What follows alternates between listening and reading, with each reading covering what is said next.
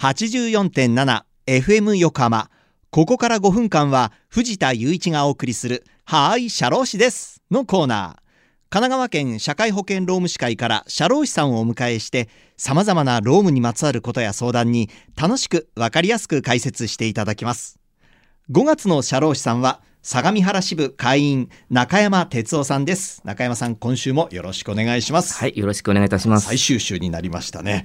さあ、今月は社労士という職業にまつわるお話を伺ってまいりました。で、最終となる今回は、まあ、社労士を目指す人が受けるうん社会保険労務士試験について教えていただこうと思います。この社会保険労務士試験、どういう試験、いつあるんでしょうか？はい。えー試験は年1回、えー毎年8月の第4日曜日に実施されます。これ真夏なんですよね。真夏ですね。まあでも最近はあのエアコンの効いた、へへ教室というか会場でえー会場で受けれますけどね、はい私の時はもう空調も効いてない大学の教室だっ。たんでもう汗だく。もうあのおしぼりを凍らせて持ってって、はいっていうような感じでしたね。はいまあ今のがじゃちょっと快適なんですね。快適だと思いますね。はい。はい。はいそして試験科目どうでしょうあか。試験科目は選択式8科目で40点択一式7科目で70点で、はい合格基準は選択式と択一式のそれぞれの総得点とそれぞれの科目ごとに定められています、はい。それぞれの成績が合格基準点に達しない場合は不合格となります、はい。ななお合格基準点は合格発表日に公表されますこれ合格率ってどのぐらいなんですか？はい、えー昨年は5.3%で、はいここ数年はおおむね5%から7%前後で推移しています。狭き門っていう感じがやっぱしますね。はい、ただ平成27年には2.6%と、はいえー大幅に5%を下回った年もあります。2.6これはここ数年よりも狭かった。その年は狭かった。めっちゃ厳し狭難しかった。ことですね。と思います。私はこの年ではないので。はい。ねえいや多じゃあ私だったら受かってないいやそんなことはない。そんなことはないと思いますけど、い、やでも平成27年にじゃあ資格取った方はやっぱりまあ優秀な方頭のいい方ということでしょうかね。はいはい。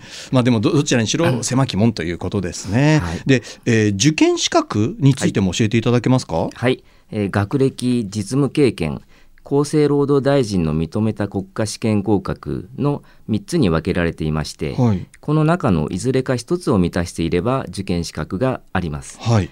詳しくは試験オフィシャルサイトで確認をお願いいたします。はい。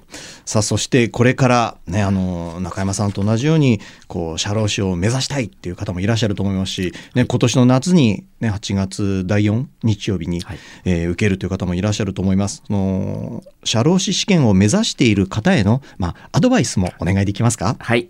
社労士試験は出題範囲が広く難易度も高いので過去問題集や解説書を活用して試験傾向や出題範囲を理解し日々の学習計画を立てコツコツと学習することが大切だと思います、はい。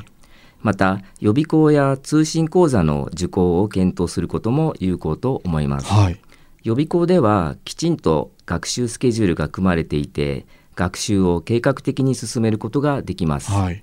またリアルタイムに講師に質問できる点が魅力ですはい。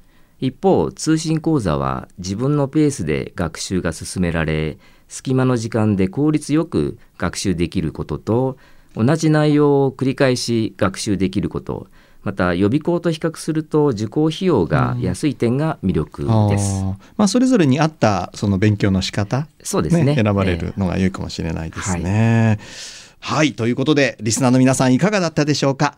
はい、社労士です。では、皆さんからのメールもお待ちしています。社労士さんに聞いてみたいことや、このコーナーへの感想もお待ちしています。